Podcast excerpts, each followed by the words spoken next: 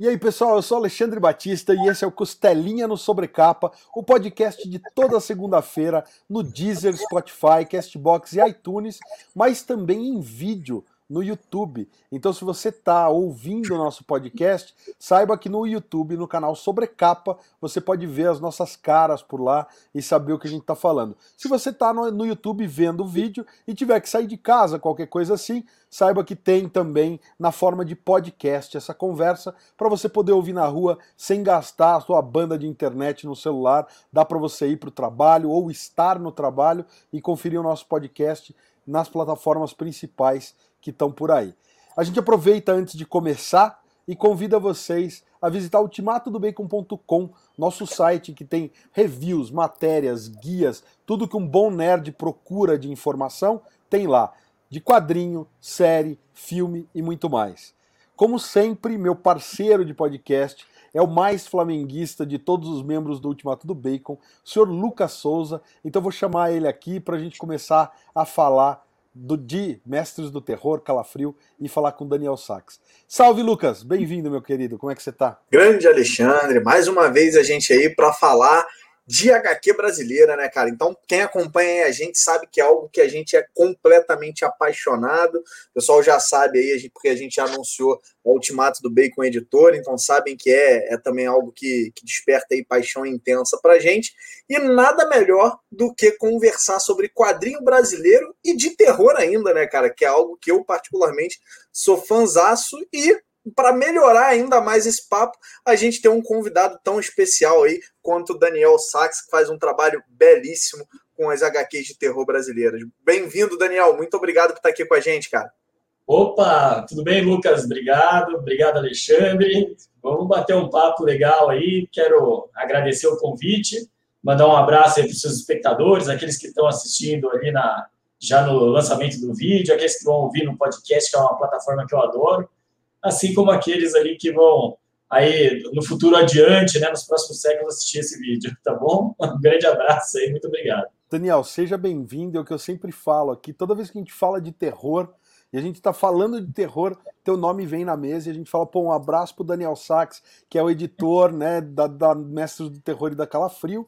Só que para quem está ouvindo, principalmente a galera mais jovem, não sabe que a Mestres do Terror e a Calafrio são, são revistas que têm uma grande história aí, e mais do que o, hercúleo trabalho que você tem hoje em dia de manter esse selo vivo, essas, esses títulos vivos, você teve realmente um trabalho de ir lá, né, desenterrar esse tesouro e trazer para a luz a publicação original também, né? Porque muita gente voltou a conhecer e tomar contato com a obra do, do, do mestre Rodolfo Zala, graças ao teu, ao teu trabalho, à tua homenagem.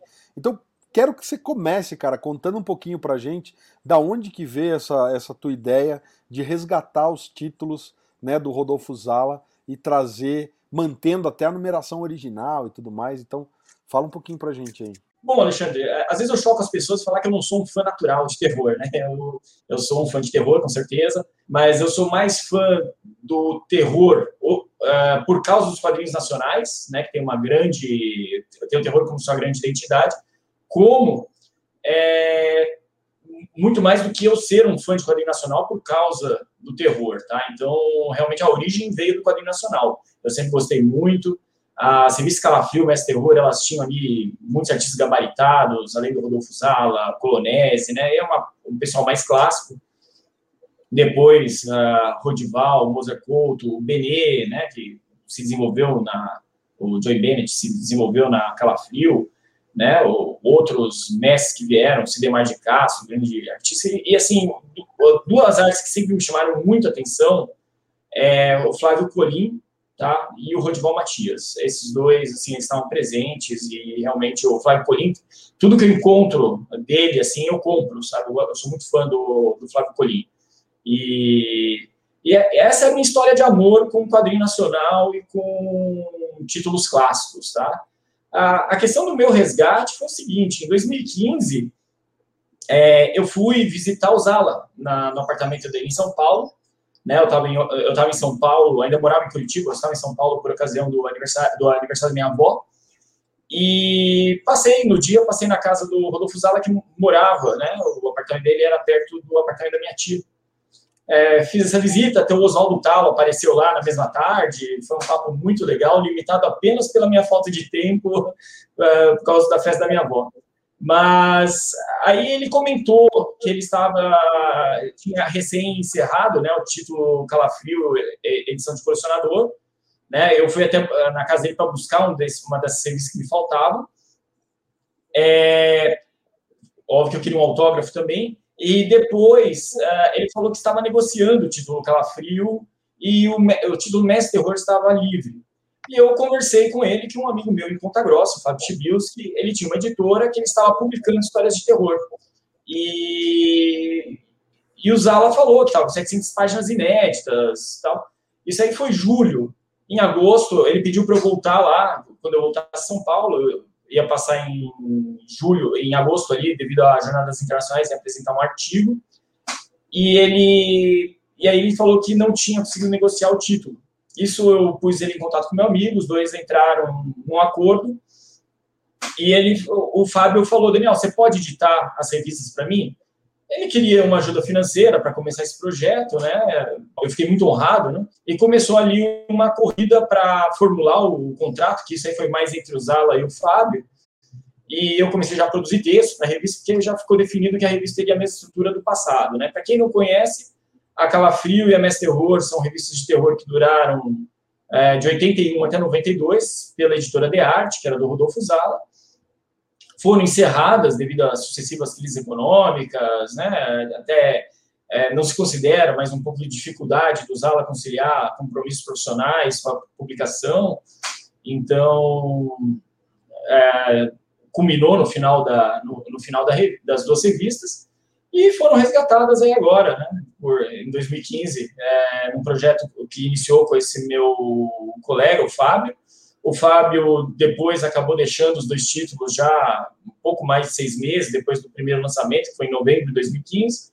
É, depois ele até abandonou o selo, né, que é a editora Inkblood, e eu estou seguindo desde então. Está né, tá sendo bastante aprendizado, porque eu não, não era do meio editorial. É, estou conseguindo manter a regularidade, aumentei até a regularidade, a, a, a publicação desde que começou. Está vindo aí algumas novidades aí, né? E cada dois meses, hoje, é, o ritmo é que cada dois meses, pelo menos, tem uma edição disponível para os leitores. O Lucas aqui é o cara que eu acho que é o maior leitor de terror lá do Ultimato do Bacon. Eu confesso que eu comecei a, a ler mais e mais terror por conta do Lucas. A gente, a gente tem muita troca, né? Eu acho que eu acabei influenciando o Lucas em uma ou duas coisas, mas essa parte do terror foi ele que trouxe. Então, vou deixar ele fazer uma pergunta agora, porque eu sei que essa área é a especialidade dele, cara. Poxa, valeu, Alexandre. Não, eu sou, eu realmente sou fanzaço, cara. E, e, Daniel, sou aficionado aí pelo trabalho de vocês. Acho que vem é muita coisa legal e para quem é leitor e não conhece, cara, é uma tremenda oportunidade de ver um monte de gente, um monte de artista brasileiro bom demais trabalhando, né? Então eu acho que é, isso é, é impagável. Eu queria te ouvir um pouco, Daniel. Você comentou um pouco do formato da HQ, né? E, e o terror, na, na, na, minha humilde visão de leitor, né? Não sou nenhum estudioso, ele vem cada vez mais passando por modificações, né? Então, hoje, antigamente, a gente tinha muito, basicamente, as, as histórias curtas, né? Aí a gente tinha SC Comics lá, é, lá fora que, que fazia um tremendo sucesso. E, e aqui no Brasil a gente também tinha outras revistas acendendo, mas sempre histórias curtas. Eu queria te ouvir um pouco, Daniel, com esse contato que você tem com os roteiristas, com os desenhistas tal, se o pessoal fala, cara, que é mais difícil escrever uma história curta para um título como Mestre do Terror ou como Calafrio, ou se o pessoal acha que é mais fácil do que escrever uma história longa, porque a gente, como leitor, eu fico com a sensação de que escrever essas histórias curtas é bem mais difícil, né? Opa, é, bem colocado e uma ótima pergunta, tá?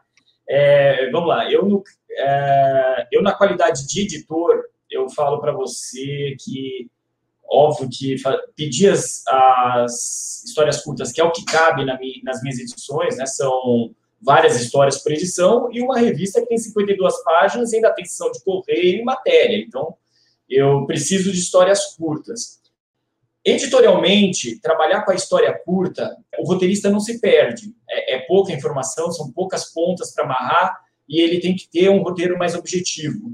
Às vezes, numa obra longa, num texto longo, ele tem a questão de precisar ampliar, de ter que desenvolver outras coisas, não perder uma ponta ali, alguma, alguma informação que foi dada. Óbvio que uma obra grande, com muitas páginas, um texto longo, é um grande momento do artista, é a obra dele. Industrialmente, vamos lembrar, eu sempre gosto muito de falar da volta às origens, do retorno às origens. Uh, industrialmente, a indústria do quadrinho de terror começou ali com a ECE, né? já tinha alguns quadrinhos de terror, mas é, de maneira profissional, industrial, é, grande produção, foram com as histórias curtas. Tá? Isso aí chegou no Brasil, agradou muito o Brasil, mesmo quando foi proibido nos Estados Unidos, aí não foi mais possível trazer material. Começou sim a produção, começaram a se formar os grandes estúdios aqui no Brasil, né, com a, a, as gerações aí de grandes mestres, né? Hoje nós os conhecemos como grandes mestres. E aí esse material começou, ganhou muita popularidade, foi se desenvolvendo, foi ganhando uma excelência é, vieram estrangeiros para o Brasil para produzir, para se engajar nesse movimento, e é um movimento que durou aí, ó, dos anos 50 até os anos 90 de maneira frequente, na, com presença nas bancas. Óbvio que o mercado se remodelou a partir dos anos 90, e aí sim começou a predominar as obras autorais, é, o mercado de livrarias, né? mudou um pouco a cara do mercado. A palavra resgate aí, é, utilizada aí pelo Alexandre é muito apropriada, hein, porque é, realmente eu, eu, gosto muito disso, do retorno às origens, saudosismo, né? Eu, eu, sou um saudosista de como o mercado era antes. Óbvio que a gente não vai repetir números é, como eram antes, aí, de vendas, de mercado, de distribuição, porém eu dou um formato para os leitores saudosistas e principalmente eu ainda tenho aquela bandeira da formação de leitores. Então, dentro do, dos quadrinhos, como eu publico, é, não é uma novidade minha, né? Isso aí, e, e também não é dos quadrinhos de terror, mas a, as histórias curtas elas têm o potencial de cativar e formar leitores. Tá? Já visto uh, grandes estúdios aí como Maurício Souza, Disney, né, que também publicam nesse formato de histórias. Cara, eu acho muito legal e, e de fato é importante para quem está conhecendo agora o material, ouvindo falar pela primeira vez, quem já conhece sabe e acompanhou, que das primeiras Calafrio e Mestre do Terror que você editou para cá, as primeiras tinham muito esse foco no resgate, mas uma coisa que eu achei interessante e que eu acho que é importantíssimo é que você faz realmente essa coisa de legado, né? Então até hoje Mozart Couto tá voltando nas, nas edições e tal, mas está pintando aí o laudo que é da, da velha guarda, mas não fazia parte da, da, das antigonas mais antigonas. Você trouxe o laudo para fazer coisa. Você trouxe Marcel Bartolo e Rodrigo Ramos. Quer dizer, a galera do novo terror das HQs nacionais, você começou a puxar e, e botar. A Germana, se não me engano, a Germana tem uma também, né? Ainda não, ainda não. O, ainda o Mozart está chegando agora, o Mozart a gente está co começando a conversa agora, tá? O, realmente os holofotes estão muito em cima do Mozart e aí abriu um contato entre nós aí. É, mas até agora, assim, foi por timidez minha que, que, ele não começou. A Germana ainda não tive contato. Eu conversei com ela algumas vezes em eventos e tal. Ela, ela ainda não veio. O Laudo, sim. O Laudo, é, digamos assim, ele, ele se encantou pelo projeto, né? Óbvio que é, eu, graças ao Laudo também, evolui muito editorialmente desde aquela época, mas o Laudo acreditou desde o começo. Foi muito legal assim a presença dele. Ele já tinha feito uma colaboração com o Zala, aí quando teve a coleção, as edições colecionador, né? Mas realmente tem muitas conquistas que aconteceram com o projeto. É, eu gosto de falar que, óbvio que eu tive algumas conquistas uh, durante essa trajetória. Uma das principais, tá? Vocês estão começando também aí a, a trajetória de vocês editorial, aí, uh, mas uma das principais é o carinho conquistado pelos artistas e o que eles acreditaram. Se a gente olhar bem revistas no Brasil, elas são muito curtas, a duração delas, uh, salvo raras exceções, né, um ou outro artista, elas são muito curtas.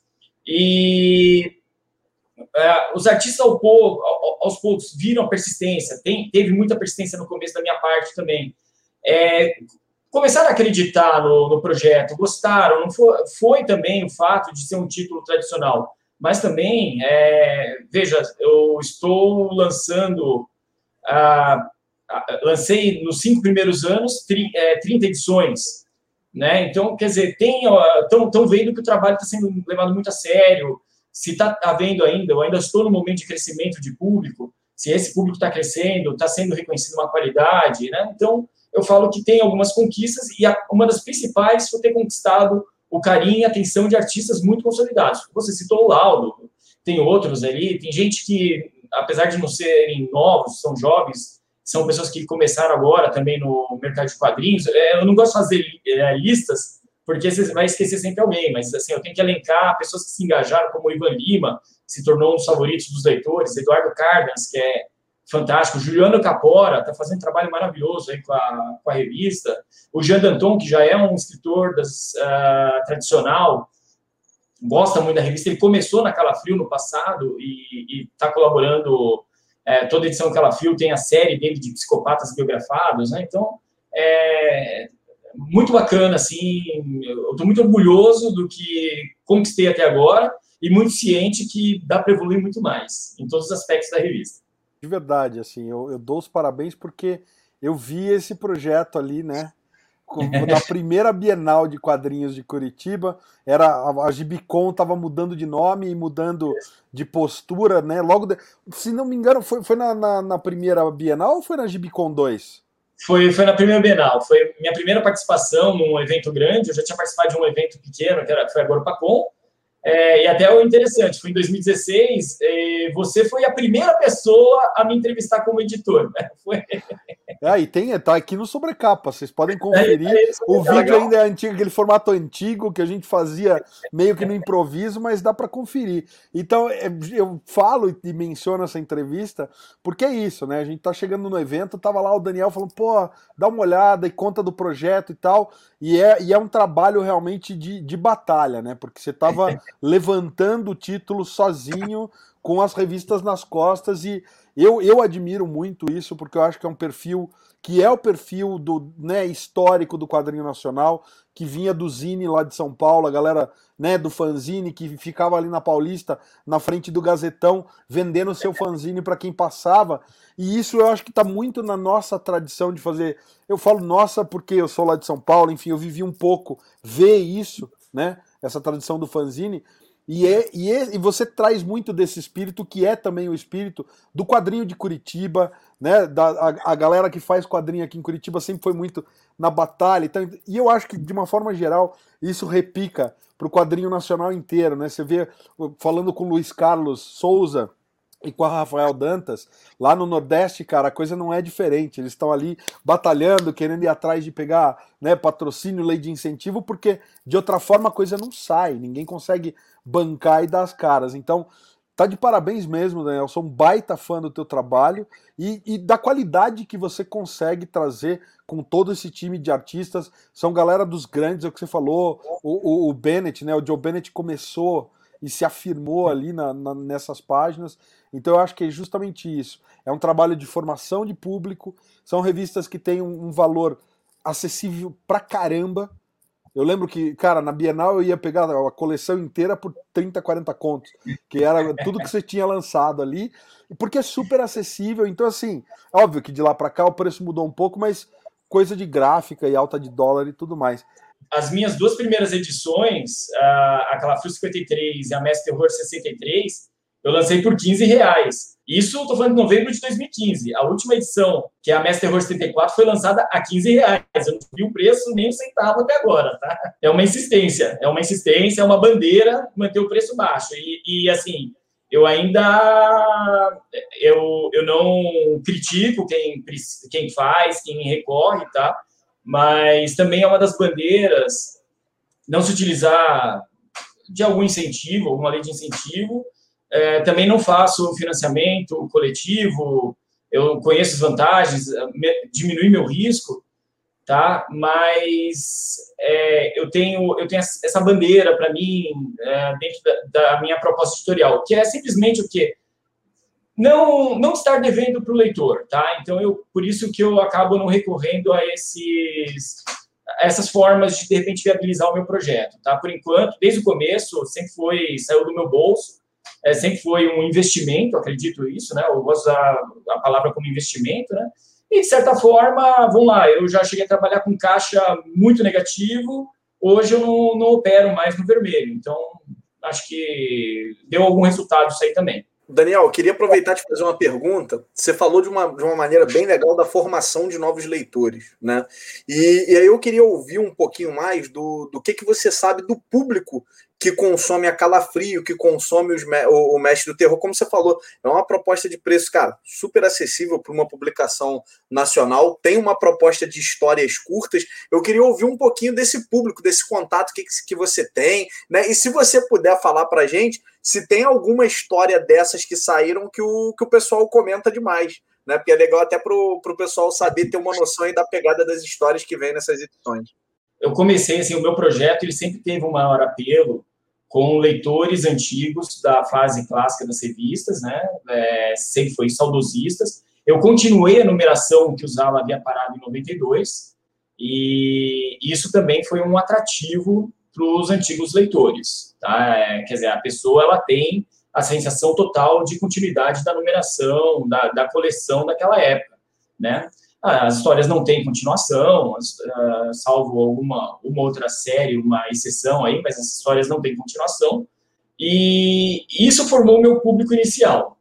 Com o tempo, uh, eu conquistei algumas lojas, algumas lojas começaram a revender, lojas especializadas, bancas comuns. É, eu, eu, viajo muito a trabalho, então eu tinha a oportunidade de parar em postos de gasolina na estrada, oferecer as revistas. Eu comecei a ouvir algumas coisas assim: olha, uh, o meu público aqui, frequentador do meu restaurante, são caminhoneiros. O que você me trouxer de terror, faroeste ou erótico, né? É, usou pornográfica a palavra, né? É, pode trazer, né? Eu tinha o terror e tal. Então, isso foi muito legal, foi muito gostoso, né? Esse contato. As histórias, é, aí sim eu te falo que é muito eclético, tá? Por quê? Porque aí o público que foi se formando é eclético também. Então, os saudosistas ainda são a maioria. Eu tenho crianças, né, que começaram a ler e gostaram, e isso é um prazer enorme, porque aí sim a gente está falando de formação de novos leitores. Da, uh, um dia eu vou deixar de ser o editor das revistas e eu quero que elas continuem na mão de outra pessoa, né, de outro editor.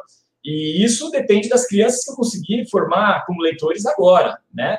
Uh, um público que eu achei que seria totalmente averso, assim, nos eventos, né? Mas que vem também com uma grande, é, uma grande vontade, uma grande curiosidade, é, são os evangélicos, né? Eu, no, no, começo, eu esperava que é, esse público eu não teria, né? Por alguma questão religiosa, né? E, e não, uh, gostam, né? Um, dos maiores leitores que eu tenho é o Cássio Witt, que é meu colega no TV Calafrio, né? Ele, ele é o dono do canal.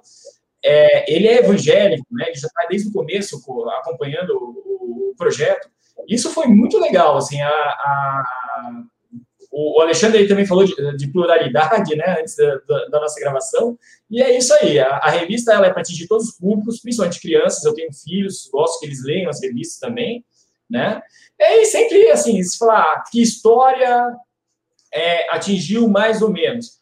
É, eu tenho histórias que tanto são elogiadas quanto são criticadas, seja por leitores, seja por artistas, é, seja por leitores mais velhos, seja por leitores mais novos. a, tem séries né, de personagens na Calafrio, ou, desculpa, na, na Mestre Terror. Então, vamos lá, o Vlad Empalador, tem professores de história que gostam bastante, porque lida com temas históricos a, a Ania, né, do, do Laudo, apresenta uma violência com uma pegada até de sensualidade, não erótica, mas de sensualidade, e com um traço muito bacana, muito bonito do Laudo, então chama atenção.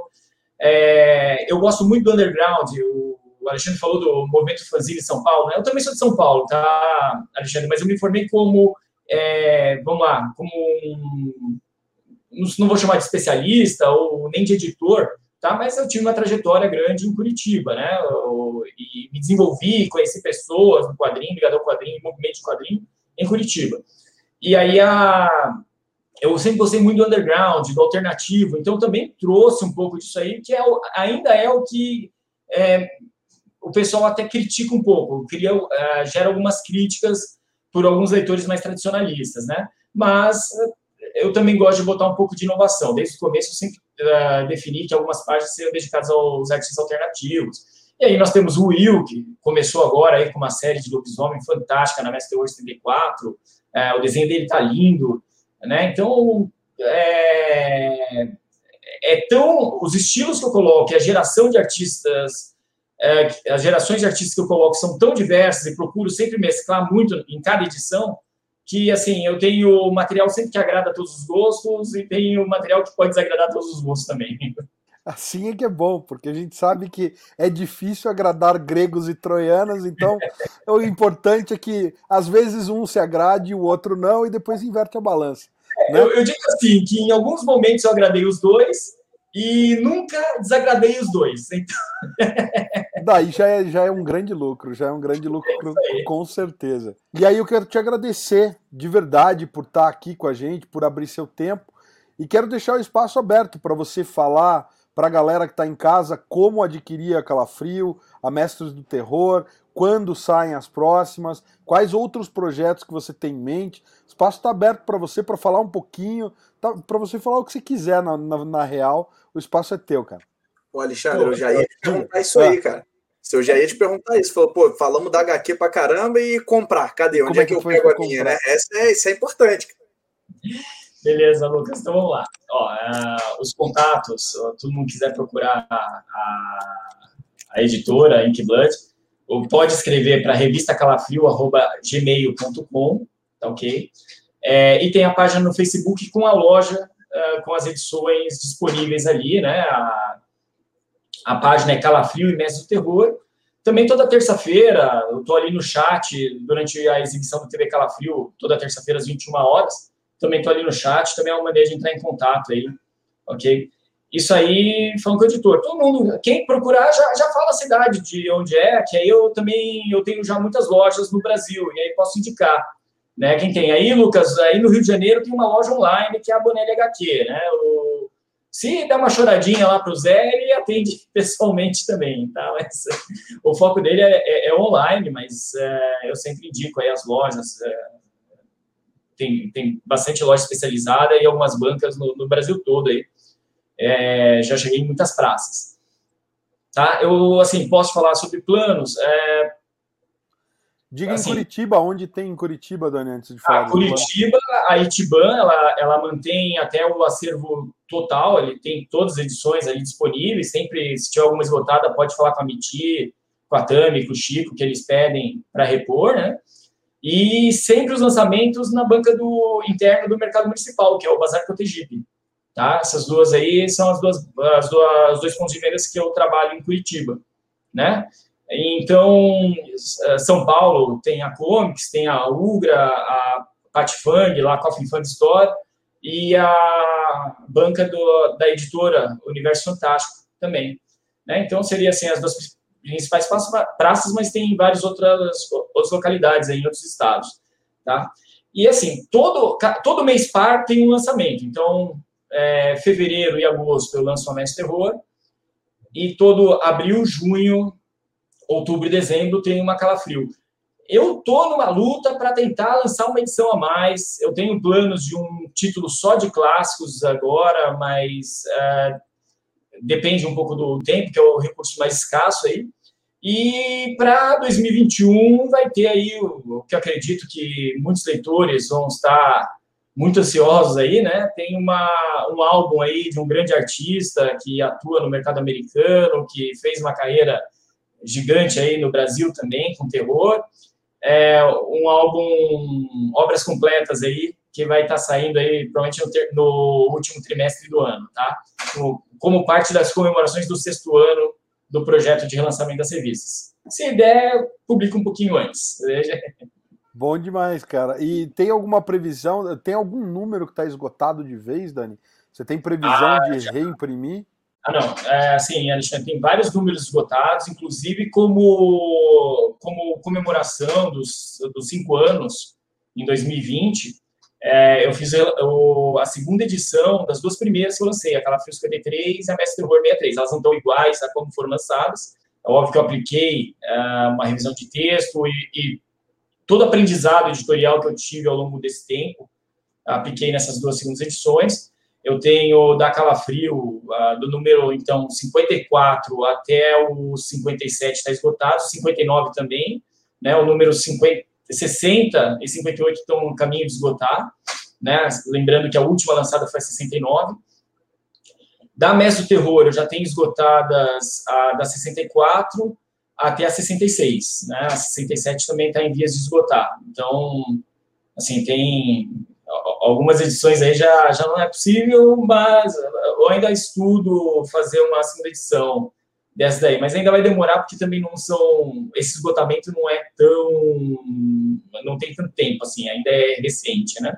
Então ainda não vale a pena fazer esse essa segunda impressão, tá?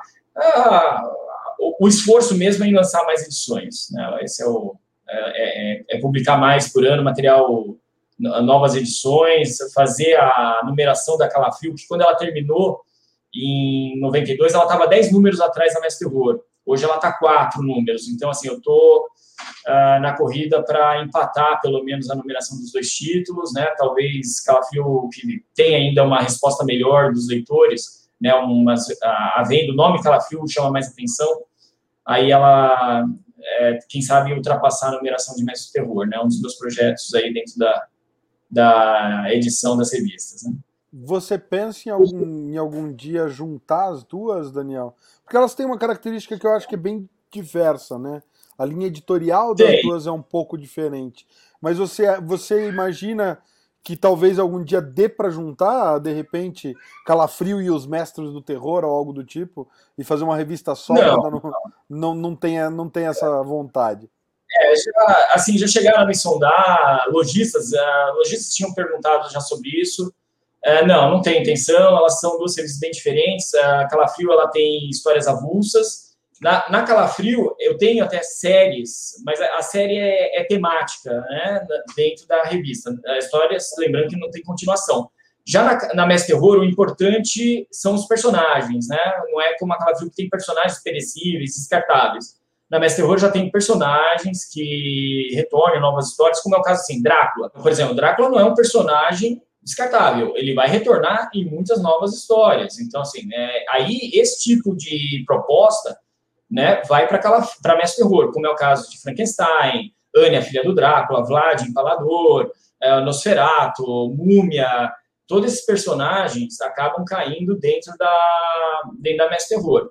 E aí, uh, não é uma regra, mas eu também busco, assim, uso a Calafrio para publicar matérias de, sobre quadrinho nacional, é, cinema e séries, tá?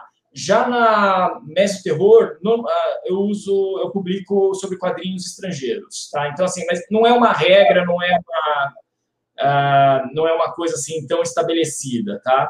Mas é algo que eu procuro fazer. Então, assim, elas têm a proposta diferente e sempre é bom você contar com é, mais edições sendo publicadas do que fazer um grande álbum, uma grande, um grande almanaque, né? Então, essa é a, é maneira. Mas tem aí alguns leitores que já pedem assim, algumas coisas especiais. Ah, faz uma caixa emulando uma ca... lombada quadrada para a gente colocar as revistas em bloco na estante e tal. Está sendo pensado nisso aí.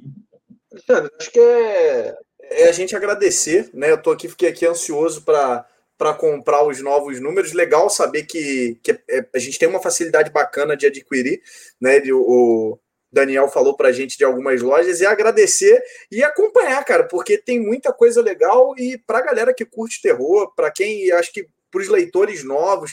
Galera, vale muito a pena conhecer, né? Tem todo um mundo aí, a gente fala muito isso, tem todo um mundo de quadrinhos aí fora do, do mainstream, que, cara, se você se, se permitir mergulhar, você vai conhecer muita coisa bacana. É agradecer ao Daniel aí pelo trabalho dele, pela insistência dele e ficar aqui ansioso pelos próximos números. Obrigado, Lucas. Valeu aí, né, cara? É isso aí. Eu, bom, é, é, acho que pelo mainstream está falando de super-heróis, tá? eu também sou um leitor, sou um fã disso aí também é, colecionei, coleciono, né? Me formei como leitor, lendo tanto super-heróis quanto chiclete com banana. Então, assim, o, o, terror, tudo que se desenvolveu veio a partir disso, né? Então, também não... E boa parte das matérias que estão na revista também é, falam sobre isso. Né? Então, agradecer e, assim, um dos lemas, principalmente em relação ao que eu apresento na, nas revistas, eu gosto de parafrasear o Rolando Boldrini no programa dele, né? É, vamos tirar o Brasil da gaveta. Então, assim, eu estou pegando artistas de todo o Brasil, de todas as gerações, e, e colocando ali seus diversos estilos para aí sim, a, a, partir disso, que os leitores queiram cada vez mais aí ver obras completas, ver obras grandes desses artistas aí, né? Então, por enquanto, não só a apresentação, mas como aquele gostinho inicial, quem quer dar sou eu. Cara, mais uma vez a gente agradece realmente, Daniel, você dispor do seu tempo.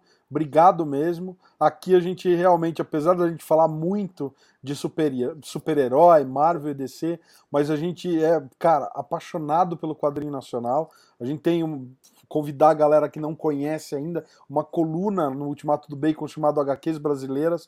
Então confere lá, a gente sempre traz coisas nacionais porque é importante e porque a gente tem muita coisa de talento, muita coisa boa que, meu, não fica devendo absolutamente nada para nenhuma grande HQ internacional, seja HQ europeia, mangá, seja comics americanos, as nossas estão nível, sabe, até, tem algumas que até passam, só tem aquela desvantagem de talvez não ser muito conhecido lá fora. Mas é isso aí. Eu quero agradecer mais uma vez, galera. É, eu tive hoje aqui com Daniel Sachs, um dos mestres do terror das HQs nacionais, o cara que é editor da revista Calafrio e da revista Mestres do Terror, trouxe aí de volta um título que era do Rodolfo Zala e com a bênção do mestre. Então, assim, que esse legado perdure por muitos e muitos anos. A gente aqui, como leitor, agradece. Eu só tô aqui meio tenso com os. Eu anotei no meu papelzinho aqui os números que já estão esgotados. Estou torcendo para ver se eu acho em algum lugar ou se você republica logo, Daniel. E é isso aí, galera. Se você que está em casa está com a gente até agora, a gente agradece a sua audiência também. Não esquece que semana que vem tem mais um Costelinha e toda semana tem vídeo aqui no Sobrecapa. Confere também ultimatodobacon.com, as nossas matérias e não deixe de dar uma olhada nos outros vídeos do canal. Clica aqui no logo do Sobrecapa para se inscrever se não for inscrito e até a próxima, galera. Valeu!